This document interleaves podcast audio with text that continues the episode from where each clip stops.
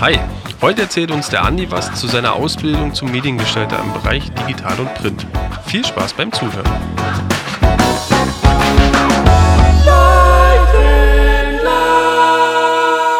Ja, herzlich willkommen zu 4K1S, äh, dem Podcast von Leuchten Laut. Heute zur Episode 19. Und äh, das Thema heute soll sein ähm, der Beruf des Mediengestalters Digital und Print. Ich bin der Spielverderber und äh, bin hier mit meinen zwei Kollegen, dem Hannes und dem Andi. Der Andi ist aber heute nicht als äh, Leuchten laut Kollege dabei, sondern er ist unser Gast, ähm, weil er die Ausbildung zum Mediengestalter Digital und Print gemacht hat. Sehr schön. Ich bin der Hannes und ich bin einfach nur so dabei. Ich freue mich, freu mich, auf Ich kann mich heute richtig aufführen. Das wird super. Oh, das hängt von deinem äh, Arbeitsvertrag ab. Ähm, ist eigentlich ganz cool, dass ähm, ich heute so ein bisschen durch die Sendung führe, weil ich ähm, zwar schon ganz viel mit Leuten zu tun gehabt habe, die die Ausbildung Mediengestalter Digital und Print gemacht haben. Ähm, aber ich das einfach wahnsinnig interessant finde, weil ich halt aus einem ganz anderen Bereich komme. Ich komme ja eher so aus dem ähm, ja, betriebswirtschaftlichen Bereich und ähm, ja, es ist irgendwie was ganz, ganz anderes. Ähm, bevor wir eigentlich so, so auf die Ausbildung äh, oder ja, eingehen, ähm, Andi, ich würde gerne erstmal wissen, ähm, was bedeutet für dich Kreativität? Oh, schön. Gut, dass ich gerade noch einen äh, großen Schluck Bier genommen habe. ähm, ich glaube, Kreativität ist die Fähigkeit, etwas ausdrücken zu können auf seine eigene Art und Weise, ähm, weil jeder Kreativität auch anders interpretiert. Ähm, ich glaube, es ist in der Werbung oft äh, ein bisschen eingeschränkt, weil man natürlich sehr, sehr viele Vorgaben von Kundenseite hat. Also Corporate Design Richtlinien und pipapo. Ähm, aber da ist es dann wieder spannend, kreativ zu werden innerhalb eines festen Regelwerks. Und das ist, glaube ich, genau das, was oft bei, also mir zumindest im Beruf, der Fall ist. Ähm, aber Kreativität ist einfach, glaube ich, wirklich seine eigene Note zu Dingen hinzuzufügen. Also quasi, das kommt mir bekannt vor, so ein bisschen aus der Betriebswirtschaft. Da gibt es auch irgend so ein Modell oder so, wo man, glaube ich, sagt, man holt bei bestehendem Material den maximalen Output raus, oder? Das beschreibt so ein bisschen das, was du gerade gesagt hast. Also mit festen Regeln, aber trotzdem versuchen, den kreativen Output so hoch wie möglich also ich mache deine äh, PowerPoints und Excel schön auf gut Deutsch. ah, das glaube ich nicht. Nicht meine PowerPoints. okay. Ähm, okay, das ist ähm, ja an sich schon mal sehr interessant. Ähm, vielleicht kannst du einmal ganz kurz beschreiben, ähm, was, so, was so dein Daily Business ist ähm, als, als jemand, der halt diese Berufsausbildung äh, genossen hat. Und ähm, ich glaube, das ist bei vielen Leuten auch anders, aber was ist es bei dir? Ähm, vielleicht hole ich da ganz kurz ein bisschen aus. Also ich habe die Ausbildung zum Mediengestalter Digital und Print gemacht. Die ging insgesamt drei Jahre. Ähm, ich habe das damals an der Media Design Hochschule in München gemacht. Würde ich, glaube ich, heute nicht nochmal so machen. Ähm, einfach aus dem Grund, weil man auch in einer Agentur die Ausbildung machen kann und die Media Design Hochschule, das war damals eine private, das hat quasi auch Geld gekostet. Was jetzt äh, im Nachhinein, ja gut, also ich habe dann schnell mitbekommen, dass man eben auch bei verschiedenen Agenturen eine Ausbildung machen hätte können. Das äh, hält, äh, halte ich im Nachhinein für klüger, aber einfach, weil man viel mehr Praxiswissen ähm, mitbekommt in der Agentur direkt. Genau. Ähm, darf ich, Entschuldigung, darf ich da gleich einhaken? Natürlich. Vielleicht kannst du ganz kurz den Unterschied erklären. Also ähm, ich habe mich jetzt auch mal ein bisschen auch schlau gemacht in, in Vorbereitung auf, auf die Sendung.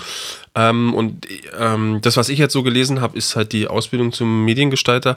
Ähm, eine, die, wo du halt in einem Ausbildungsunternehmen, wie zum Beispiel eine Agentur halt bist und irgendwie zwei bis drei Tage die Woche da bist und die anderen zwei Tage dann an der Berufsschule. Oder vielleicht hat man auch so Blogunterricht. Das ist, glaube ich, unterschiedlich. Aber wie war das dann bei dir, wenn du sagst, du hast sie an der ähm, Schule da gemacht? Hattest du dann die Praxis nicht oder wie, wie ist das gelaufen? Genau, das sind ähm, zwei verschiedene Modelle. Das erste Modell, das du gerade äh, beschrieben hast, das hat der Ricardo gemacht, soweit ich weiß. Der war damals bei der Publicis eben Auszubildender ähm, und war dann immer wieder in der Berufsschule und halt nur partiell in der Agentur. Bei mir war es wirklich so, äh, dass das eine Privatschule war. Ich war fünf Tage die äh, Woche vor Ort wir hatten super viel Theorie, ähm, durften auch in verschiedene Sachen reinschnuppern, also wirklich von Typografie, was sind Schriften, wie baut sich eine Schrift auf, den ganzen alten Schmischmaschmu, was äh, ich selten bis gar nicht brauche, ehrlich gesagt. Ähm, dann Fotografie hatten wir, wir hatten damals noch Flash-Programmierung, also wirklich äh, richtig, richtig oldschool, habe ich auch Steinzeit. nie wieder gebraucht. Du Fossil. wirklich, ja. ja. Es hat mich damals noch gewundert, dass wir es überhaupt noch gelernt haben. Äh, genau, und dann war es aber so, dass ich zweimal ein neunmonatiges Pflichtpraktikum hatte und das habe ich dann eben in zwei unterschiedlichen Agenturen gemacht. Neun Monate war Neun das, ja? Monate am Stück, genau. Das krass, war dann okay. auch bezahlt. Ähm, das war sehr, sehr gut dann auch, äh, weil natürlich die Schule was gekostet hat und so konntest du wenigstens ein bisschen Geld verdienen. Ich glaube, beim ersten Praktikum habe ich 400 bekommen, beim zweiten 600, wenn mich nicht alles getäuscht hat im Monat. Okay, also da machst du jetzt keine großen Sprünge, aber als Praktikant vollkommen okay. Ja, ja. Genau, ähm, und da war ich dann eben direkt in der Agentur vor Ort. Das erste Mal war in einer kleinen Immobilienagentur, die viele Broschüren für die ganzen riesen, äh, ja, ich sag mal sowas wie die alte Börse in München, so Special Vermietungsobjekte für Firmen. Also da kannst du dich mit deiner Firma einmieten und hast dann eine mega Luxusimmobilie. Da haben wir quasi die Grundrisse der Architekten bekommen, haben die sauber gemacht und so High-End-Broschüren mit äh, Letterpress-Veredelungen, pipapo äh, aufbereitet. Und die zweite war dann eben die Publicist, wo ich dann auch Ricardo und dich kennengelernt habe weil ich dann einfach ein bisschen mehr in die Werbung wollte und für größere Kunden auch arbeiten ähm, und ein bisschen internationaler. Und da war eben Publicis meine zweite Anlaufstation. Da war ich dann auch bei Disney, eben im Team, wo wir uns dann auch getroffen haben.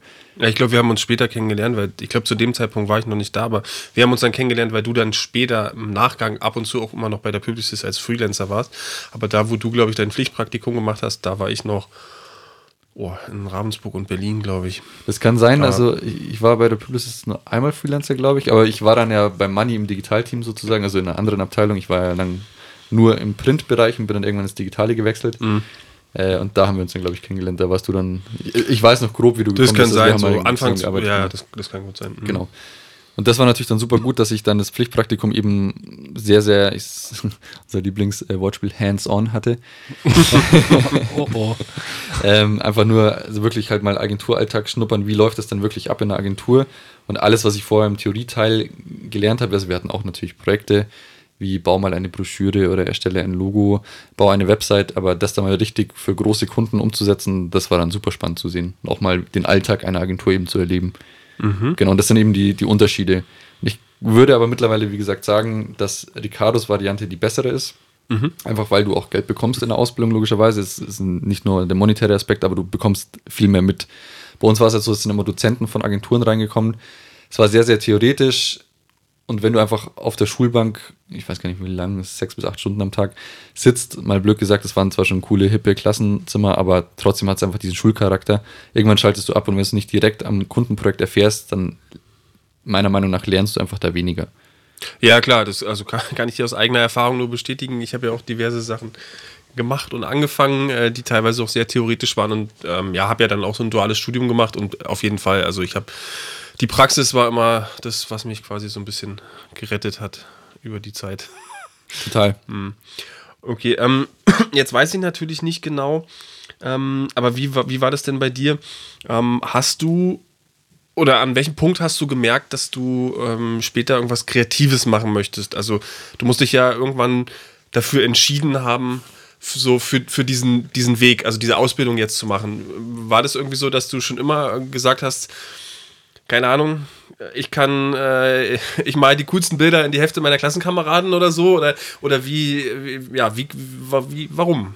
Also ich, ich, ich schmunzel gerade. Das erste, was mir einfällt, das erste Bild, wo ich zum ersten Mal wirklich auf Jobsuche war, ähm, war ein äh, Berufsinformationstag, glaube ich, äh, bei uns am Gymnasium in dieser riesen Vierfachturnhalle. Hannes kennt es auch.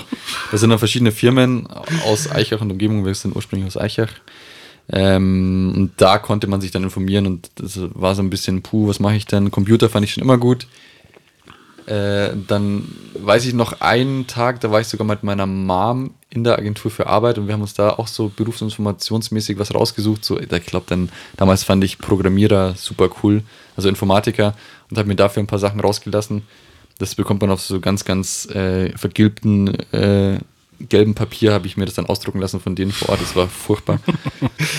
ähm, was aber währenddessen war, also das war ja ungefähr die Zeit so 16, 17, wir haben da sehr, sehr viel gezockt, damals noch Counter-Strike witzigerweise. Und da konnte man in Also Spiel für seinen Clan so Alter, coole Alter, 16, Clan-Text- 17, nicht 2016, 2017. Alter, 16, 17, genau. Da konnte man dann für seinen Clan, wir waren immer sehr aktiv und hatten ganz viele Clans, äh, konnte man so coole kleine Banner bauen. Mit so einem coolen Glow-Effekt. Und das habe ich dann damals so in der äh, nicht ganz legalen und gecrackten Photoshop-Version, habe ich dann immer Banner für mich und meinen Clan-Mitglieder, habe ich das immer gebaut. Okay. Und das war so der erste Berührungspunkt. Das fand ich mega spannend und ich war immer schon so, keine Ahnung, früher in Chats, wenn man hin und her geschrieben hat, schnell irgendwelche witzigen Bilder von Kumpels bauen. Das hat mir Spaß gemacht und das habe ich mir dann so nebenbei beigebracht eben. Und dann kam schon das erste Ding, dass wir eine Band hatten, das hatte ich ja schon mal in einer anderen Folge erzählt. Und Hannes ja dann die Fotografenausbildung gemacht hat und das hat sich dann irgendwie so gut überschnitten und ich hatte dann so die ersten Layouts gemacht für unsere Band eben. Und dann kamen so nach und nach die ersten, ich sage jetzt mal, ich will es nicht Aufträge nennen, aber so die Anfragen, hey, kannst du uns mal ein Plakat für unsere Band machen, also für andere Bands oder andere Veranstaltungen. Und so bin ich langsam reingerutscht und habe gemerkt, okay, das ist genau das, was ich machen will. Ach cool, also Respekt dann. Ähm, dann hast du quasi schon vorher gewusst, also du hast dich bewusst dafür entschieden, diese Ausbildung zu machen. Total. Also ich hatte wirklich Cool. das Glück, ähm, dass, also, ohne jetzt äh, haten zu wollen, aber ich musste mich nicht erst selbst finden. Ja. Das ist immer so, ich sehe das persönlich als Glück. Ich glaube, viele Leute sind einfach lost, weil sie zu viele Möglichkeiten haben.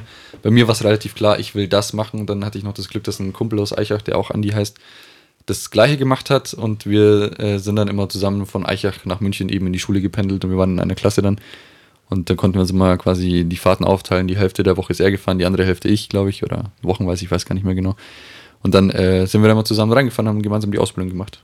Cool. Also das ist extrem viel wert, weil, ähm, weil also ich war selber so einer, ich habe äh, zwei Studiengänge angefangen und ähm, ja, weil ich irgendwie nicht genau wusste, was ich will. Und was ich gerade noch echt witzig fand, äh, ist schön zu sehen, dass es hier genauso ist. Bei uns in der Umgebung gab es auch mal diesen, ich weiß gar nicht mehr, wie der hieß, Karrieretag oder so, wo man dann ans benachbarte Gymnasium gefahren ist, weil man dann nicht mehr, also weil man dann selbst schulfrei hatte und sich dann so angeguckt hat, okay, was könnte man denn später machen? Und dieses BITS, Be- Berufsinformationszentrum, das gab es bei uns auch. Ja, genau dann so es. bei mir rauskam, was weiß ich, Bademeister und ich war Rettungsschwimmer früher. Da dachte ich, geil, das passt ja. Das haben wir damals auch in Augsburg machen müssen. Bei mir kam auch irgend so ein Scheiß raus wie Gärtner oder sowas. Ja, und vor allen Dingen, da, Aber- da kamen ja dann immer irgendwie so 20 Sachen raus, die teilweise komplett widersprüchlich Die, waren. Also, die, die überhaupt keinen Sinn gemacht haben. Wo du einfach so davor gesessen bist, was, Astronaut? Absolut überhaupt nicht. Ich habe Höhenangst oder so. Ja, ich meine, die Fragen waren auch sehr, sehr abschätzend. Also, arbeiten Sie gern mit Holz? Arbeiten Sie gern mit Maschinen? Und dann kommt zum Schluss raus, okay, du kannst Schreiner werden. Hm. ich bin Surprise. eine Maschine. Weil Das, das ist mir bei meinem Jahrgang auch aufgefallen damals. Ähm, ich habe Abitur gemacht und ich wusste einfach irgendwie schon seit der siebten oder achten Klasse, in welche Richtung es bei mir geht.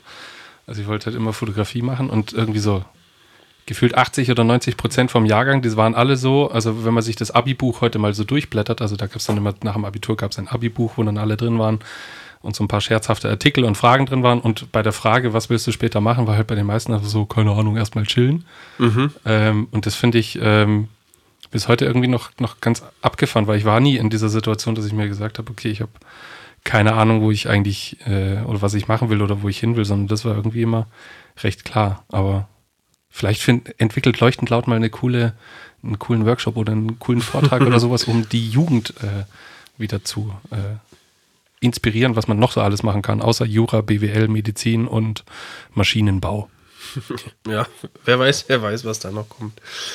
Ähm, Andi, jetzt weiß ich natürlich nicht, da du ja quasi die Ausbildung an einer Privatschule gemacht hast, ähm, ob das da genauso ist, aber ich habe ja schon gesagt, ich habe mich da im Vorfeld auch so ein bisschen zu schlau gemacht und ähm, ich würde ja auch nochmal den Ricardo fragen, weil ich auch nicht genau weiß, ob das bei ihm auch so war, aber ich habe es so gelesen, dass man, wenn man diese Ausbildung macht, ähm, dass man da am Anfang oder während der Ausbildung Schwerpunkte setzen kann. Und zwar gibt es drei große Schwerpunkte. Und zwar gibt es einmal, das hat mich auch ein bisschen gewundert, aber es gibt den Schwerpunkt Beratung und Planung. Ähm, es gibt den Schwerpunkt Gestaltung und Technik und es gibt den Schwerpunkt Konzeption und Visualisierung. Von dem, was ich jetzt so mitkriege, hätte ich dich auf jeden Fall, ob du das jetzt bewusst gesetzt hast oder nicht, in Konzeption und Visualisierung reingesteckt. Ähm, trotzdem würde mich mal interessieren, so wie stehst du zu diesen Punkten? Also hast du während der Ausbildung auch mal, also diese, diese drei Schwerpunkte durchlaufen? Hast du jetzt auch mal irgendwie zwei Wochen in die Beratung reingeschnuppert? Ähm, äh, ja, also hattest du diese Schwerpunkte überhaupt? Und jetzt rückblickend mal betrachtet, bist du froh, dass du sie, dass du deinen Schwerpunkt dann so gesetzt hast, ob jetzt bewusst oder unbewusst, oder sagst du vielleicht, ey, pff, manchmal wäre ich vielleicht doch gern in der Beratung gewesen oder so. Ich meine, gerade bei dir, du hast ja jetzt auch mit, mit ähm, eurer Agentur, die ihr davor hattet, Da ähm, habt ihr ja keinen Berater gehabt, ähm, sondern da habt ihr das ja auch alles selbst gemacht. Also du kennst das Business ja auch so ein bisschen, sage ich mal. Ähm, ja, wie, wie ist das? Also diese drei Punkte, die du gerade gesagt hast, die kenne ich persönlich gar nicht. Ich konnte damals wählen ähm, Mediengestalter Digital und Print oder Mediengestalter Bild und Ton, glaube ich, das, was mhm. auch Headern gemacht hat, wenn mich nicht alles täuscht. Mhm. Äh, aber ich musste den Fokus wirklich legen auf Print oder digital. Also möchte ich ja in die Print-Richtung oder die digitale Richtung. Ich habe es damals auf Print gelegt. Das Echt? Du hast damals, damals auf Print? Genau, ich war null digital am Anfang. Das bin ich dann erst bei der Publicis geworden. Krass.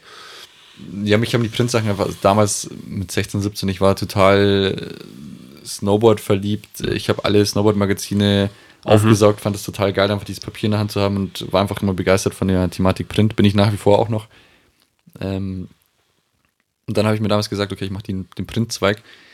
Um deine Frage zu beantworten mit den anderen Zweigen, also ich habe natürlich überall mit reingeschnuppert, sei es in der Agentur, da war es halt der erste Berührungspunkt mit der Beratung, dass man einfach, sie briefen Jobs vom Kunden ein und ich setze um. Mhm. Das war so ein bisschen, ich will jetzt nicht sagen Ende der Nahrungskette, aber du hast halt immer mhm. wenig Feedback bekommen. Dann auch in meiner ersten Agentur war es immer so, der Chef hat das Feedback vom Kunden abgegriffen, hat die Hälfte weitergegeben, hat uns dann wieder ein bisschen zu Sorge gemacht, wenn wir es nicht korrekt umgesetzt haben. Es war so ein bisschen Misskommunikation, da habe ich dann auch gemerkt, wie man es nicht machen soll. Mhm. dann glücklicherweise durch den Money bei der Publicis, ähm, das ist einer meiner, ja, ich will nicht sagen Heroes, Mentor. Also Mentoren, genau, Mentor ist das richtige Wort, danke. Mhm. Äh, der hat mir sehr, sehr viel beigebracht, wie man es richtig macht. Wobei man ja auch da sagen muss, der Money war ja auch nicht Beratung, sondern der Money war ja auch Kreation. Ne? Genau, aber der hat in diesem Laden damals ungefähr alles übernommen. Also er war halt so ein Tausendsasser und wusste überall, wo was passiert und hat das auch zur Not im richtigen Moment die Bremse gezogen oder einfach Gas gegeben. Und von dem habe ich sehr, sehr viel gelernt, unter anderem auch Pragmatismus, das ist immer super. Äh, man kann auch einfach teilweise Sachen, ohne dass es böse klingt, hinpushen, wenn es einfach reicht, aber man muss einfach an den richtigen Momenten auch das Augenmerk auf, Augenmerk auf die richtigen Positionen richten, damit man sie eben auch hochwertig abgibt, äh, wenn die Qualität gewünscht ist. Also man muss nicht immer die hundertprozentige Lösung finden, wenn es einfach anders auch reicht und man sich damit Zeit für andere Projekte erspart. Und da habe ich sehr, sehr viel von ihm gelernt.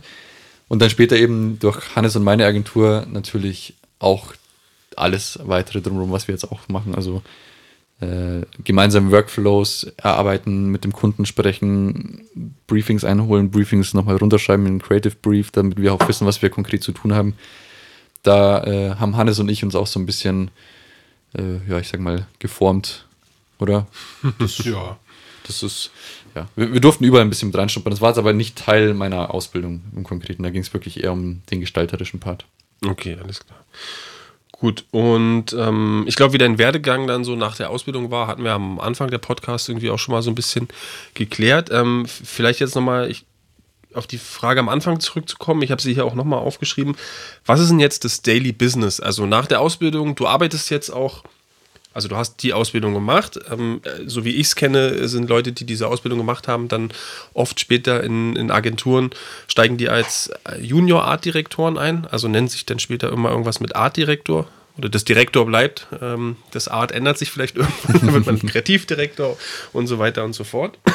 Ähm, aber was ist jetzt so dein Daily Business? Was machst du jeden Tag ähm, als, als äh, Art Direktor? Was mache ich jeden Tag? Also. Erstmal Kaffee trinken. genau. Hm, also, ich hatte es ja vorhin schon mal kurz angerissen, dass wir ja die Briefings meistens von dir bekommen, die Arbeitsaufträge. Wir haben ja unser Trello. Da haben wir sozusagen, ich will jetzt nicht sagen Tickets, das klingt so nach IT, muss mit Herrans Worten zu sagen, sondern einfach unsere Projekte, die gerade laufen. Aktuell zum Beispiel ein Key-Visual erstellen für eine Sportmarke oder es war unter anderem Websites erstellen, Plakate, Anzeigen erstellen. Das, also ich komme ja ein Briefing von dir ein mhm. und setze es dann natürlich innerhalb der Corporate Design Richtlinien, was wir vorhin schon mal hatten, um. Es sei denn, wir können komplett kreativ sein, dann machen wir eben auch mal Key Visuals mit komplett anderen Schriftarten, mit anderen Farben, versuchen rum, bis halt eben am Ende das rauskommt, was der Kunde haben will. Was ganz schön ist, ähm, ist natürlich ein bisschen breiter gefächert. Wir haben auch sehr, sehr viel konzeptuelle Arbeit, gerade jetzt, wir sind gerade so ein bisschen dabei, unser Videoportfolio und unser Content-Portfolio auszuarbeiten. Da ist es auch viel Ideation, also wirklich zusammensetzen, äh, Köpfe rauchen lassen, was könnten wir machen, um unser Portfolio zu erweitern, um an potenzielle neue Kunden zu geraten. Äh, eben aber auch wie setzen wir es dann letztendlich um? Also ich habe schon viel auch mit Kamera in der Hand gehabt, äh, äh, selbst gefilmt sozusagen und da ein bisschen Input mit reingeben, okay, was für eine Perspektive ist denn wichtig? Also alle Facetten von alten Jobs kannst du immer wieder mit einfließen lassen in neue Sachen. Und das ist sehr, sehr verschieden. Also ich würde sagen, es teilt sich so ein bisschen auf, so aktuell so 50-50 zwischen internen Meetings, interne Sachen machen und dann Kundenjobs, ähm, wo du halt eben deine komplette Expertise von vorherigen Jahren abfeuern kannst sei es jetzt im Print- oder im Digitalbereich. Ich war ja lang Freelancer im Digitalen dann und bei mir halten sich die, die Jobs aktuell nicht die Waage. Momentan ist mehr Print, aber früher war, also als wir angefangen haben mit Leuchtend Laut, war es noch sehr, sehr viel digitale Sachen, also Website und App-Thematiken mhm. auch, genau, habe ich auch noch viel designt. Okay. Und ähm, würdest du sagen, oder wie würdest du im Moment so das, ähm, das Verhältnis zu, ähm, du konzeptionierst irgendwas oder du erstellst irgendwas Visuelles also ich glaube, man muss dazu sagen, klar, man kann noch in weit mehr Sachen kreativ sein, aber wir als Werbeagentur haben oft das Ziel, dass hinten ein visueller Output rauskommt. Klar, es kann auch ein, zum Beispiel ein Radiospot oder so werden, da hast du dann keinen visuellen Output. Ähm, aber wenn wir jetzt irgendwelche Printmotive erstellen oder irgendwelche digitalen Motive, dann, dann ist immer ein visueller Output. Genau, also was, was machst du gefühlt mehr? Überlegen oder dann umsetzen? Ich habe mittlerweile gelernt, wenn man davor viel überlegt und einmal genau überlegt und lieber nimmt man sich da wirklich mehr Zeit, hast du hinten raus wesentlich einen besseren Workflow. Also das ist mal ein anderes Beispiel aus einer anderen Branche, aber Hannes und ich bauen morgen Regale fürs Office und wir haben jetzt, keine Ahnung, ich habe mich diese Woche schon einige Stunden hingesetzt, um einfach mal dieses Regal zu planen, damit, wenn wir dann letztendlich an der Kreissäge stehen, die Sachen einfach nur noch zuschneiden müssen und nicht dann vor Ort überlegen. Genauso ist es beim Design auch, wenn ich einfach mir ein Grundlinienraster schon mal aufsetze. Okay, ich habe hier meine acht Spalten im Design, dann weiß ich, okay, innerhalb dieser acht Spalten kann ich designen. Dann habe ich schon mal so eine Grundvorgabe. Dann weiß ich, okay, das ist meine Farbe, das sind meine Farben, das ist mein Logo, das ist das Bild und dann kann ich anfangen, die Typografie hin und her zu schieben, die, die Headline größer zu machen, kleiner zu machen. Ähm, das gibt mir dann diese die kreative, ich nenne es in Anführungszeichen Freiheit, dass man wirklich etwas Neues kreieren kann innerhalb der Regeln. Aber die Regeln müssen halt davor erstmal stehen. ich meine jetzt zum Beispiel bei unserem Kunden Mnet, da gibt es ein Corporate Design. Das wird dann adaptiert auf die verschiedenen Formate, aber wir haben ja natürlich auch Kunden, für die wir das Corporate Design entwerfen. Und da ist es eben davor gefragt, okay, wie sieht denn die Farbe aus, die Typografie? Und das ist ein großer Teil, der davor passiert und das ist auch sehr, sehr wichtig. Also man sollte sich dafür für, das Konzept, äh, für den konzeptuellen Part auf jeden Fall sehr, sehr viel Zeit nehmen, mhm. um im Nachhinein alle Fragen im besten Fall aufgeräumt zu haben und dann einfach wirklich die Designs anzugehen. Okay, alles klar. Genau. Ähm, cool, dann hätte ich jetzt noch, ich habe so ein paar Punkte gefunden, das finde ich immer ganz spannend. Äh, das sind so sechs äh, Stichpunkte, jeweils äh, zu, zu zwei, also thematisch zwei Sachen zugeordnet. Ähm, da würde ich gerne einfach ein kurzes Statement von dir haben. Also so ja oder nein und dann halt irgendwie vielleicht noch einen Satz dazu. Also jetzt keine, keine Romane erzählen, das wird so ein Quick and Dirty Frage-Antwort-Spiel. Okay. Ähm, genau, und zwar geht es darum, ähm, du solltest Mediengestalter in digital und print werden, wenn, Punkt, Punkt, Punkt. Und ich gebe dir jetzt äh, drei Aussagen, äh, die quasi positiv äh, dafür sprechen, wenn die auf dich zutreffen. Ähm, und du sagst einfach, stimmt oder stimmt nicht. Ähm, erstens, du bist kreativ und äh, kannst dich mit den Kunden über die Ergebnisse deiner Arbeit freuen. Ja. Okay. Ähm, Kommunikation und Teamfähigkeit gehören zu deinen Stärken. Ja und Arbeiten am Computer macht dir Spaß. Auf jeden Fall. Okay, alles klar. Und ähm, dann gibt es noch drei Punkte. Du solltest auf keinen Fall Mediengestalter digital und print werden, wenn erstens der Kunde bei dir nicht König sein darf. Nein, das würde ich so nicht unterschreiben. Okay, also ja. ich, ich lese mal noch kurz das Statement okay. zu Ende vor, dann kannst du nochmal dazu darauf eingehen. Und zwar solltest du es nicht werden, wenn der Kunde bei dir nicht König sein darf. Deine Kreativität ist natürlich in dem Sinne eingeschränkt, als dass du immer im Auftrag nach den Vorstellungen deiner Kunden arbeitest. Würde ich auch nicht unterschreiben. Eigentlich ist es aber so ein bisschen das, was du vorhin gesagt hast, oder? Ja, aber da würde ich gerne noch was dazu sagen dann. Aber mhm, nee, okay, fertig. mach mal. Mach, nee, Soll ich? Ja, genau, erzähl mal also ich sehe uns als Agentur oder auch wenn ich Freelancer bin, ich habe eine beratende Funktion. Mhm. natürlich hat der Kunde seine Vorgaben und Regeln, aber ich glaube auch nicht, dass er die Weisheit mit Löffeln gefressen hat. Er weiß, glaube ich, so die, in Grundzügen, wie sein Corporate Design aussieht, aber ich glaube, erst ein Designer vermag zu sagen, was man daraus noch rausholen kann. Oder vielleicht äh, gibt der Kunde vor, ich hätte das jetzt gerne in Blau. Aber es macht vielleicht Sinn, dass man eine blaue Abstufung davon nimmt, wenn das CD das natürlich ähm, zulässt, Mhm. um es einfach schöner zu machen. Und das ist, meine ich, mit beratender Funktion. Wenn ich als Designer eine Idee habe, wie man etwas besser machen kann, dann äh, sollte ich immer darauf hinweisen und äh, auch wenn der Kunde König ist, ja, aber der Kunde ist nur solange bei mir König, ähm, solange ich ihm auch was Gutes tun kann. Wenn er letztendlich dann irgendwas publiziert, drucken lässt oder eine Website hochstellt und der, der Output oder das Feedback von den, äh, seinen Kunden wiederum ist dann nicht so gut, weil sie sagen, okay, ich kann das zum Beispiel nicht lesen oder das Bild war viel zu klein, das Logo war viel zu klein und ich habe es ihm aber nicht gesagt, obwohl es meine Meinung wäre, dann ist mein Job auch so ein bisschen verfehlt. Also ich habe Mhm. immer wirklich die Verantwortung, dass ich etwas besser mache, auch wenn der Kunde im ersten Moment nicht genau das will. Aber dafür habe ich eben meine Expertise und sage, pass auf, ich habe das in fünf Projekten schon so gemacht. Das ist mehr oder weniger eine Blaupause, kann man so machen. Wenn wir jetzt das noch auf dich adaptieren, dann wird das funktionieren. Oder mach's einfach so, weil eine große Headline besser wirkt als mini-fitzel kleiner Text ähm, und 100 Zeilen Text. Also Mhm. so ein bisschen die beratende Funktion sollte auf jeden Fall immer dabei sein, auch wenn der Kunde König ist, ja, aber du sollst dem Kunden auch sagen, was du für besser hältst. Und Okay. dafür bucht er dich ja auch. Mhm, alles klar. Gut. Ähm, dann der zweite Punkt ist, dass du kein Mediengestalter werden solltest, wenn deine Stressresistenz zu wünschen übrig lässt. Denn im Job und somit auch in der Ausbildung zum Mediengestalter müssen Deadlines eingehalten werden und dementsprechend arbeitet man oft unter Zeitdruck. Ja. Hannes grinst, so, würdest du es unterschreiben, ja, oder? Ja. Ihr seht die leidenden Gesichter der zwei nicht, aber ja. Ähm, genau, und der letzte Punkt ist, also du solltest es auch nicht werden, wenn du dich nicht so sehr für Technik und Software interessierst und dich lieber um Inhalte als um Layouts kümmerst. Nein, das ist jetzt wieder schwierig. Also, das, ich zum Beispiel, ich, ich kann 0,0 zeichnen, wirklich. Und ich glaube aber, dass Leute, die die Ausbildung machen, du kannst dich ja später komplett in eine andere Richtung entwickeln als das, was du in deiner Ausbildung gelernt hast. Also, ich hätte jetzt auch Illustrator werden können oder Website-Programmierer, ähm, nur reiner UI-Designer. Ich glaube, du hast, du bekommst die Werkzeuge an die Hand und was du dann daraus machst, das ist wiederum dir überlassen. Ich glaube, das ist eben das Schöne an dieser kreativen Arbeit auch, dass du jetzt auch mal ganz blöd gesagt, als Quereinsteiger kannst du alles machen in dem Bereich. Und das ist halt super cool. Ähm, aber du musst natürlich mit Computern umgehen können. Also du solltest jetzt nicht dran sitzen und fragen, okay, wo schalte ich jetzt die Mühle ein?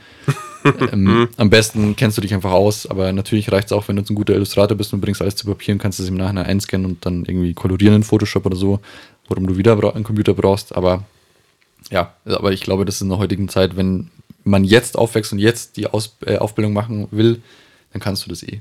Das sind lauter Digital Ja, okay. Natives, die es Ja. es wirklich können. Digital Natives, Ja. dies, das. Okay, Genau. verstehe. Mhm. Die ist das, Digital Natives, bla bla bla. Gut. Irgendwas mit Medien. Genau. Ähm, Hannes, wenn, ich weiß nicht, ob du noch irgendwie Fragen oder Anmerkungen zu dem Punkt Ausbildung hast, weil ansonsten würde ich jetzt, glaube ich, ich habe noch so ein paar Fragen vorbereitet, die hm, vielleicht ein bisschen allgemeiner sind, äh, wo es aber trotzdem nicht verkehrt ist, äh, jemanden zu haben, der diesen Beruf äh, gewählt hat. Ich habe vielleicht eine Frage an den Hannes, wenn ich ganz kurz darf. auf jeden Fall. Ähm, weil er, der auch Kommunikationsdesign auch an einer privaten Uni studiert. Wollte ich gerade sagen. Ähm, und bei dir war es ja auch sehr, sehr viel Theorie. Und wenn du mir jetzt meine Story so gehört hast, siehst du da Überschneidungspunkte oder sagst du bei dir war es noch trockener oder war es vielleicht bei dir sogar noch besser? So. Mm, Deswegen wollte ich gerade sagen, ich habe hab soweit keine Fragen mehr, weil der Lebenslauf von mir und dem Andi eigentlich jetzt nicht unbedingt äh, gleich ist, aber ähm, ich war halt auf der U5, also dementsprechend, ich habe Kommunikationsdesign mit Schwerpunkt Werbung ähm, studiert. Ähm, trocken war es ehrlich gesagt nur die ersten paar Semester, aber man hat halt ganz viel fiktive Werbekampagnen halt gemacht für, ähm, also wir sind da wirklich Vollgas auf Werbung getrimmt worden. Also äh, man sollte sich eine Werbekampagne für ADAC überlegen oder für BMW, dann für Nagellack, dann für eine Salzherstellerfirma oder sowas. Also es war eigentlich von morgens bis abends die ganze Zeit nur irgendwie ähm, Kampagnen aus dem Kopf saugen. Aber ähm, guter Punkt von dir vorhin, einfach so diese praktische Anwendung. Ähm, ich habe halt vorher noch eine Ausbildung gemacht, von dem her wusste ich, äh, wie ein Betrieb funktioniert, wie ein Kunde funktioniert und hatte schon ungefähr ein Gefühl dafür, wie dann so der Ablauf oder Tagesablauf in der Agentur sein wird. Ähm, aber wenn ich jetzt keine Ausbildung davor gehabt hätte, dann wäre es mir einfach viel zu theoretisch gewesen. Also ich hätte viel lieber dann noch einen Kundenbezug gehabt, hätte viel mehr ähm, gerne noch die praktische Sichtweise, beziehungsweise äh, es tut ja auch schon gut, sich jetzt eine Idee mal aus dem Kopf zu saugen und dann wird die zum Beispiel zwei Monate später irgendwie ausgesteuert und hängt da draußen in der Stadt. Das ist halt so auf der Uni natürlich nie passiert. Das war halt immer fiktiv. Also du hast es gemacht und dann war es abgefrühstückt und ähm, rückblickend würde ich wahrscheinlich, äh, wenn ich jetzt die Wahl hätte, noch mal eine zweite Ausbildung wahrscheinlich hinterher klatschen. Also ich finde es auch witzig, äh, ich kenne ja auch deine Kommilitonen und ich habe es auch damals bei mir gesehen in meiner Ausbildungsklasse. Da trennt sich die Spreu vom Weizen auch relativ schnell. Also ich glaube, diese Kreativität oder dieses, ich habe ein Verständnis für Gestaltung, das sollte man auf jeden Fall haben. Das ist oft ein Talent, das man hat oder man kann es auch lernen auf jeden Fall. Also es gibt einfach ein paar Regeln, die man befolgen muss, so wie ich vorhin schon gesagt habe, mit dem Grundlinienraster zum Beispiel. Wenn du dir einfach ein Raster anlegst, dann hast du schon einen gewissen Rahmen, dann kannst du darin schalten und walten. Man kann es immer noch scheiße machen, aber im, also wirklich im besten Fall schaffst du damit dann etwas Schönes. Aber wenn ich jetzt da zurückdenke, äh, gerade an deine Kommilitonen, Hannes, da waren super viele Leute, die einfach auch nicht mit Deadlines zurechtgekommen sind, Ja. die die Kreativität auch gar nicht hatten und einfach nicht wussten, wie ich so ein Projekt überhaupt angehe. Und auch wenn man dann in die Files schaut, also eine Photoshop-Datei, von denen ich meine, du musstest die in offenen Arsch retten, das weiß ich äh, heute noch, weil du einfach wirklich schon was konntest. Also du hast natürlich schon früher mit Photoshop gearbeitet und hast schon Designs erstellt. Das ist ja ähnlich wie bei mir, aber die, die Leute sind halt regelmäßig verzweifelt, weil einfach nur, weil du eine Ausbildung in einer privaten Schule machst, heißt nicht, dass du danach der geilste Designer der Welt bist. Du lernst da nicht Photoshop. Du, du machst Projekte mit Photoshop, aber du musst es dir selbst beibringen. kriegst halt nicht die Basics, ja. Genau. Also die erwarten schon auch ein bisschen, dass du dich da auskennst. Und wenn man einfach hingeht und sagt, okay, ich möchte jetzt der geilste Designer der Welt werden, ja, das lernst du aber nicht in drei Jahren. Das ist ein lebenslanger Prozess. Also Absolut. Also gerade äh, Spreu vom Weizen trennen, das war jetzt, ähm, das merkst du innerhalb von, von äh, zwei bis drei Monaten. Ähm, wer am Wochenende sich halt dann noch irgendwie mit dem Thema beschäftigt, weil er das feiert, weil er, keine Ahnung, äh, auf irgendwelche Designausstellungen geht oder sowas, ähm, oder der halt auch auf Instagram dann dementsprechend seine Arbeiten zeigt oder, oder so, oder halt welche, die ihren Unterricht einfach von Montag bis Freitag absitzen oder ihre Vorlesungen und dann schmeißen die am Freitag um 12 Uhr den Stift in die Ecke und kümmern sich das ganze Wochenende erstmal nicht mehr um das ganze Thema und das siehst du dann auch an den Abschlussprojekten, wer hatte da jetzt ein Herzblut dafür und wer hat das jetzt halt einfach nur gemacht, damit er erstmal was gemacht hat.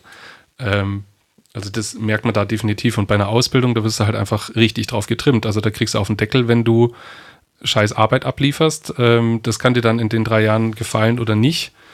Äh, Lehrjahre sind keine Herrenjahre, das habe ich, hab ich äh, lernen müssen und das hat auch sehr gut getan.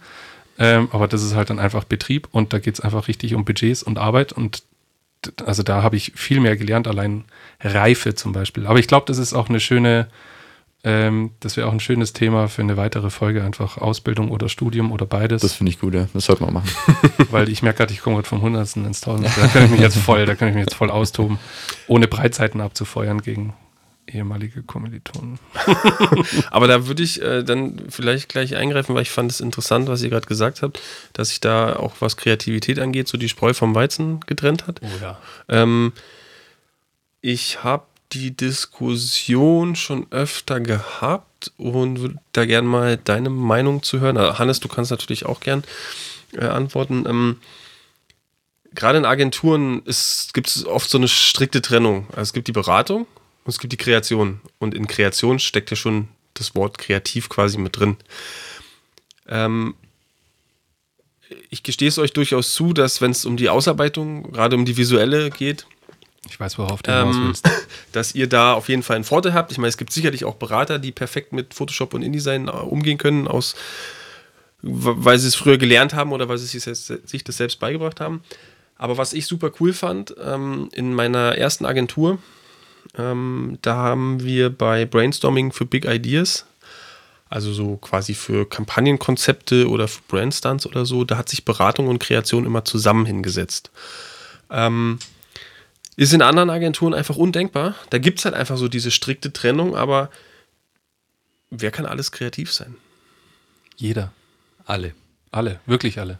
Also, äh, ich würde schnell anfangen. Ähm, ich halte relativ, also wenn es jetzt eine Kreationsphase gibt für einen Pitch oder sonst irgendwas, dann ist das Schlimmste einfach äh, irgendwie schon vorhin, im Vorhinein irgendwas auszusortieren. Heißt, Äh, sind es jetzt äh, die Leute, die jetzt da zum Beispiel mitmachen? Ist es, ähm, in welche Richtung geht die Idee?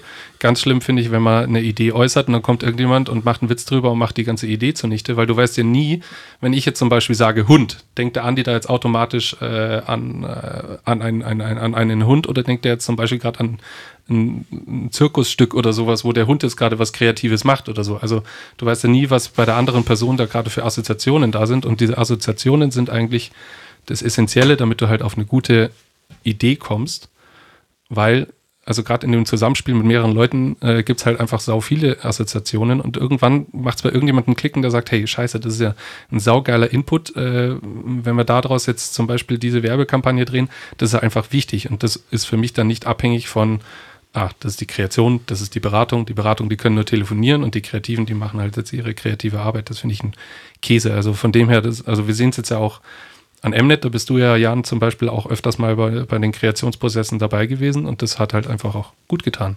Also ich bin dann immer Freund davon, klar, das ist dann auch immer eine Frage, müssen sich da jetzt alle Leute draufschwingen, aber ähm, oftmals für so eine kurze Kreationssession oder sowas ist es natürlich immer geil, wenn das relativ viele Leute sind. Mhm. Das finde ich gut. Also sehe ich ganz genauso. Ich ähm, entschuldige meine Sprache, aber mich fuckt das ein bisschen ab, diese alte, starre Denke, die oft in Agenturen herrscht warum muss denn der, der Berater immer nur der Berater sein und der den ganzen Tag mit Excel rumjongliert und irgendwie sein äh, Kundenverwaltungstool benutzt? Also wie der Hannes gerade gesagt hat, jeder ist da herzlich dazu eingeladen. Ich habe ja vorhin auch schon gesagt, es gibt ja auch super viele Quereinsteiger in unserer Branche. Du kannst davor in der Bank gearbeitet haben, aber wenn du der kreativste Mensch ever bist, dann hey, schieß raus. Und äh, auch wie Hannes gesagt hat, das ist keine Idee schlecht. Ich glaube, das ist was, was man erstmal lernen muss. Man muss sich erstmal trauen, eine Idee in einer Runde vorzustellen aber wenn man einfach merkt, okay, man nimmt einfach alles mit auf und schreibt einfach runter, das ist, glaube ich, bei uns in der Kreation einfach gelernt mittlerweile, der Prozess. Ich glaube, wenn man als Neuer reinkommt oder vielleicht auch als Berater, der das nicht gewohnt ist, dann hat man am Anfang ein bisschen Angst, aber ich glaube, du musst einfach eine offene Kultur etablieren. Sei es jetzt in deinem Betrieb oder sei es einfach mit dem Umgang mit anderen Menschen. Und wenn das halt nicht passiert, dann musst du es einfach auch einfordern. Das ist wieder so ein Thema, also weil Kreativität hat er an sich keine Grenzen. Das klingt jetzt ein bisschen philosophisch, aber ja, ich, woran denke ich an Hund? Also ich habe witzigerweise auch an den Werkstattwagen jetzt gedacht, ja, aber es, sind, Guck, es triggert tausend Das meine ich ja dann. Mhm. Ähm, es geht eine riesige Mindmap dann. Einfach. Total. Es geht los und ich glaube, die besten Ideen entstehen wirklich dann, wenn man es einfach mal fließen lässt und schaut, wo es hingeht. Und wenn man es da vorhinein schon eingrenzt, das merkt man auch selbst so, hey, lass mal das und das machen. Oh, nee, kein Bock. Dann ist sofort wieder abgeschmettert und dann sagt der coole Typ, okay, lass das machen. Dann rennen dem wieder alle hinterher. So, nee, man sollte einfach wirklich eine offene Kultur schaffen mhm. und versuchen, dass halt da alle mitwirken können. Und deswegen, Jan, du bist herzlich eingeladen. Du kannst auch Photoshop haben, wenn du magst. Habe ich ja schon. ah, okay. Ich bin ja immer derjenige, der die äh, Layouts dann äh, rettet, bevor ich sie zum Kunden schicke. Bla bla bla. okay. Ähm, finde ich gut. Also finde ich eine gute Einstellung. Ähm, wie gesagt, ich, ich bin da selber so, äh, ich hinterfrage gerne. Gerade dann bei, wenn es um, ums Layouten dann, also die visuelle Ausgestaltung geht, ähm, frage ich auch gerne. Lass mich dann aber auch aufklären. Also wenn mir dann ein Kreativer sagt, das hat den und den Sinn und deswegen haben wir es so gemacht, dann bin ich da durchaus auch so, dass ich sage, ah, okay. Manchmal gibt es auch Punkte, wo ich sage, nee, machen wir trotzdem nicht so. Aber ähm, nee, finde ich, äh, find ich cool. Ähm, macht, also muss ich auch sagen, äh, das ist auch das, was mich an der Branche so reizt, weil es hat mir damals super Spaß gemacht. Ähm, und es ist auch heute noch äh, der Fall, dass mich dass mir das echt äh, abgeht, da so Ideen auch mitzuentwickeln. Wenn ich dazu noch einen Punkt sagen darf, ich glaube, mhm. es ist auch immer so ein bisschen abhängig, was für ein Typ du bist. Ähm, wenn du jetzt ein Klugscheißer ja. bist, dann, okay, halt bitte einfach den Mund. Mhm. Das möchte keiner wissen. Das ist auch das Schöne an unserer Branche. Also ich habe damals gelernt, du bist in einer Agentur zwei, drei Jahre und dann wechselst du und gehst in die nächste Agentur. Einfach um mehr zu sehen, andere Agenturen, andere Kunden, damit du halt wieder Cases für dein Portfolio hast. Früher war es ja noch schlimmer, dass du irgendwie am besten Awards gewinnst, Kreativ-Rankings von Agenturen, bla bla blub. Mhm. ja. ja. keine Ahnung, habe ich lange auch was darauf gegeben, bis ich gemerkt habe, okay, das ist mir ehrlich gesagt egal. Hauptsache, ich habe einen coolen Kunden, für den ich arbeite und mir macht es persönlich Spaß. Ähm, Wenn es dann einen Award dafür gibt, okay. Aber das war irgendwann nicht mehr mein Fokus. Ich bin auch letztendlich raus aus der Werbung wieder. Irgendwann in einem Punkt in meiner Laufbahn, weil ich einfach gemerkt habe, okay, ich möchte nicht einfach Dinge verkaufen, hinter denen ich nicht stehe oder Cases machen, die nur mit Budget aufgefüllt werden, damit man das in einem Award einreichen kann. Ich bin mehr ins Design zurückgegangen, weil das ist eben auch das, wo ich ursprünglich mal gesagt habe mit diesem Snowboard-Magazin. Die verkaufen einfach einen Lifestyle und machen das schön. Da geht es nicht um fette Budgets, sondern die haben einfach Bock für die Community was Cooles zu machen. Und wenn du halt dann für Kunden was machst, wo, hinter denen du auch persönlich stehst, dann hast du da einfach nochmal mehr Herzblut. Das ist wie in jedem anderen Projekt auch. Und wenn du da ein cooler Typ bist und gut mit den Leuten klarkommst, dann entwickelst du Kontakte, dann kommst du halt von Step zu Step zu Step immer Mhm. wieder in den, in den nächsten Schritt deiner Karriere, sag ich mal. Okay. Deswegen ist es schon wichtig, dass du einfach auch deine Meinung sagst, aber wenn dein Vorgesetzter sagt, nee, pass auf, wir machen das so, dann ist das einfach auch mal so, weil er hat auch die Erfahrung, also hör auf die Leute. Lass Ja. dir was sagen und sei kein Klugscheißer, weil so jemand mag keiner. Okay. Äh, echt fiese Nummer, weil jetzt hast du eigentlich meine nächsten zwei Fragen schon so halb beantwortet.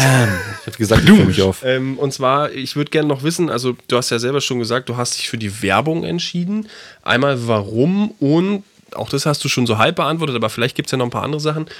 Ähm, gäbe es eine Branche, die dich alternativ zu Werbung gereizt hat? Du hast ja selber schon gesagt, oder also ich weiß, es gibt ja auch den, die Bezeichnung Artdirektoren in zum Beispiel bei Magazinen, ja. Und auch da gibt es wieder total unterschiedliche äh, Funktionen. Es gibt einmal den Artdirektor, der bei einer Modezeitung arbeitet und da irgendwie das nächste Shooting mitgestaltet. Dann gibt es aber auch die Artdirektoren, die, ich komme gerade nicht auf den Namen, aber die halt einfach das ganze Satzlayout einfach machen. Ähm, genau, warum Werbung und was wäre vielleicht noch so das andere Ding für dich gewesen? Ja, das ist, das bringt mich wieder zu einem Punkt äh, vor ein paar Jahren. Da habe ich mich dann nach meinem ersten Praktikum und meinem Pflichtpraktikum bei der Publicis eben beworben, wo- was dann letztendlich auch geworden ist. Aber ich habe mich auch bei einem Snowboard-Magazin beworben. Erstmal Fun Fact, ich habe damals in meiner äh, Hochschulzeit oder in der Ausbildung habe ich ein Pleasure Snowboard Magazin äh, quasi designt, weil ich das so geil fand. Habe mich dann aber beim MBM, dem Monster Backside Snowboard Magazin oder wie es heißt, beworben. Dann kam die erste E-Mail zurück. "Mhm, schon mutig, sich mit einer Pleasure bei uns zu bewerben, aber komm mal vorbei zum Gespräch. So. äh, und das habe ich dann Well done. You also ich, ich konnte quasi entscheiden, also ich hatte die Eier. Zusage von der Publicis und ich konnte zum Vorstellungsgespräch bei diesem Snowboard-Magazin, was damals ungefähr alles für mich war, Snowboarden und es war wirklich, ich habe mir kurz überlegt, ob ich nach Österreich ziehe, in einem Snowboard-Geschäft arbeite und den ganzen Tag einfach nur Snowboard fahren. Geil. Das war damals so mein Ding ähm, und dann habe ich mich aber tatsächlich dafür entschieden, einfach weil meine Eltern natürlich auch so ein bisschen Sicherheitsgedanken immer hatten und ich dann in meinem Kopf ganz hinten gehört habe, pass auf, mach dieses Agenturding, weil ich glaube, im Nachhinein hast du mehr Möglichkeiten, als wenn du jetzt speziell auf ein Thema dich draufsetzt. Und da muss ich sagen, das war damals die komplett richtige Entscheidung, weil sobald du in einer Agentur bist, du arbeitest für große Kunden, du entwickelst dein Portfolio weiter auch oder deine Skills ähm, und kannst aber im Nachhinein immer noch zu einem Snowboard-Magazin gehen oder zu irgendwas anderem. Aber ich hatte einfach auch die, diesen Nachweis in meinem Lebenslauf, dass ich mal bei einer großen Agentur auch war. Und das war so ein Scheideweg, wo ich echt lange mit mir gehadert habe. Herzblutprojekt oder einfach mal rational sein. Okay. Was aber wieder schöner ist bei uns, du kannst ein Jahr lang rational sein und die nächsten 20 Jahre komplett Herzblutdinger machen. Wenn es natürlich Wenn es klappt. Kohle bringt, genau. Aber ähm, um das nochmal kurz zu sagen, ich habe mich am Anfang für die Werbung entschieden und bin dann wieder ins Design und jetzt bin ich mittlerweile wieder in der Werbung. Okay. Äh, äh, noch ganz kurz Zwischenfrage. Warst du denn bei dem Vorstellungsgespräch für Snowboard Magazin oder Nee. hast du es dann? Ich Ah, du bist dann- nicht mal zum Gespräch bin nicht mal hingegangen. hingegangen, Mann, Digga, man muss doch zumindest gucken, ob die Tür überhaupt aufgegangen wäre oder ob sie dich von vornherein gesagt hätten, nee. Ich fand die Ansage allein schon mega cool, dass er mich überhaupt geholt hätte, aber ich habe ihm auch gesagt, mh, einfach weil es für mich richtiger war, aber Ja. ja. Trotzdem cool, dass er mich geholt hätte. Shit. Heute würde man sagen, bolder Move. Boulder Move. ne? Ich habe hab, ich hab mich damals ähm, auf eine Stelle im Marketing bei, ich glaube, das Ding hieß äh, Schlick 2000 oder so.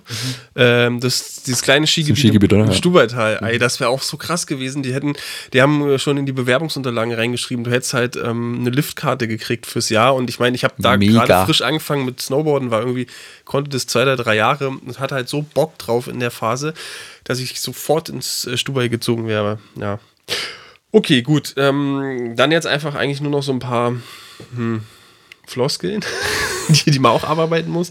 Da Als kommt ich- der Pixelschubser drin vor, dann Spaß. der Pixelschubs, der kommt auch noch gleich, aber als erstes, ähm, als ich in der Agentur angefangen habe, war das erste, was ich gelernt habe von meiner damaligen Kollegin, der Berater ist der natürliche Feind des Kreativen. Oh ja. ja. oder nein? Bullshit. Hatten wir ja gerade schon. Also, Okay, ja, stimmt, hatten wir eigentlich schon. Nee, nee, also, Moment. also man bekommt es eingetrichtert, da aber ging es um die Kreativität. äh, aber jetzt, also manchmal, ich habe mit Beratern zusammengearbeitet, die waren dann definitiv. das ist aber wieder die alte Struktur, von der ich vorhin gesprochen habe. Wir versuchen es nicht zu machen, aber wir spielen ja auch Nee, natürlich bisher, damit. mach, bisher machen wir es ja auch nicht. Ja, Jan ist ja der. Spielverderber, also das ist, wir spielen ja schon auch damit, aber eher ironisch. Aber, wir spielen, wir, leben es nicht. Ja. Okay. Wir leben es nicht. null. Okay, gut, ja, da bin ich ja froh.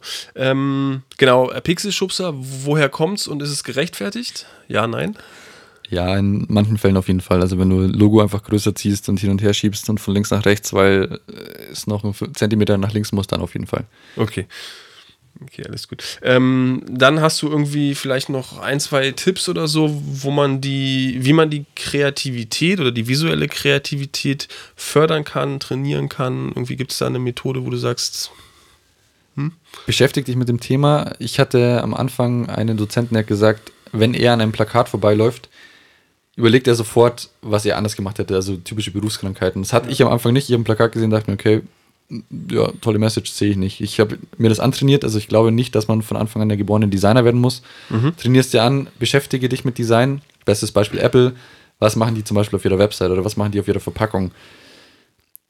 Lass Weißraum. Sehr, sehr wichtig. Bitte. Okay. Baller nicht alles voll mit Text oder Logo oder sonst irgendwas. Design wirkt nur dann, wenn es auch Platz hat zu atmen. Mhm, also okay. nutze bitte die Fläche, die du hast, mit, ja, ich sag mal, einer großen Headline, aber baller nicht alles mit Text voll. Lass Design wirken und atmen. Okay, alles klar.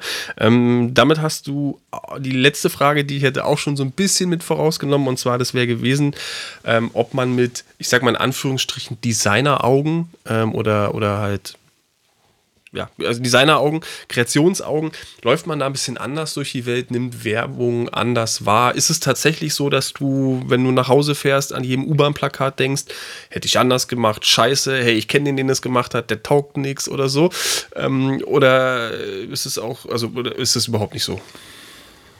Ich glaube, das ist wieder so ein bisschen typabhängig. Am Anfang, glaube ich, in deiner Laufbahn bist du immer so, oh, das ist ja kacke, das mache ich nicht. Das, so bin ich mittlerweile überhaupt nicht mehr. Ich glaube, ich weiß einfach, dass durch viele Prozesse beim Kunden oder Schleifen es einfach oft auch kacke werden kann, weil einfach, äh, wenn zu viele Leute mitsprechen, dann wird es nicht gut.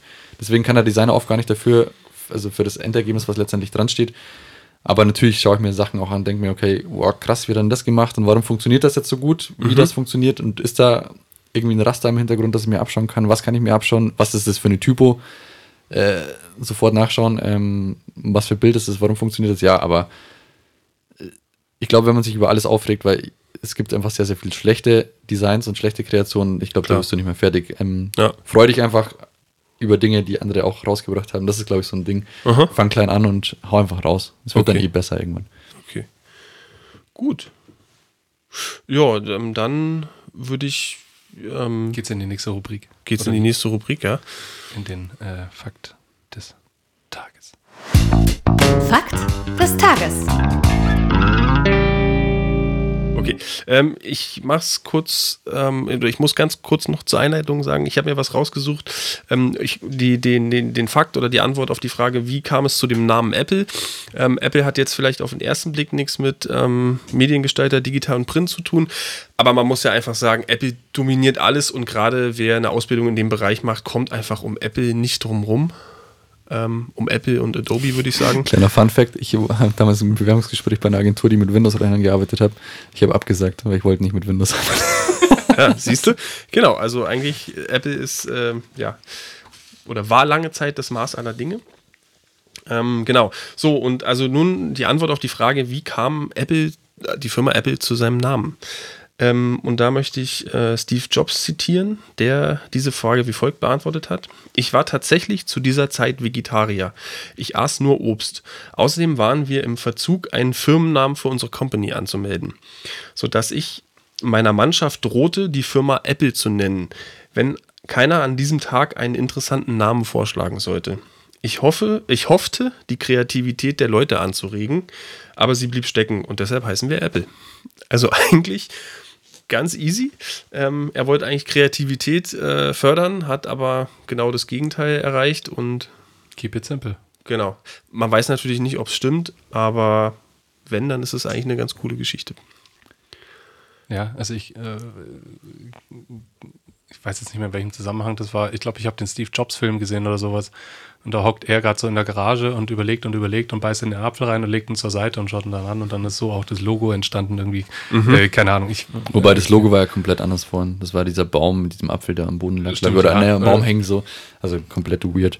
Ja, das hat sich ja schon weiterentwickelt.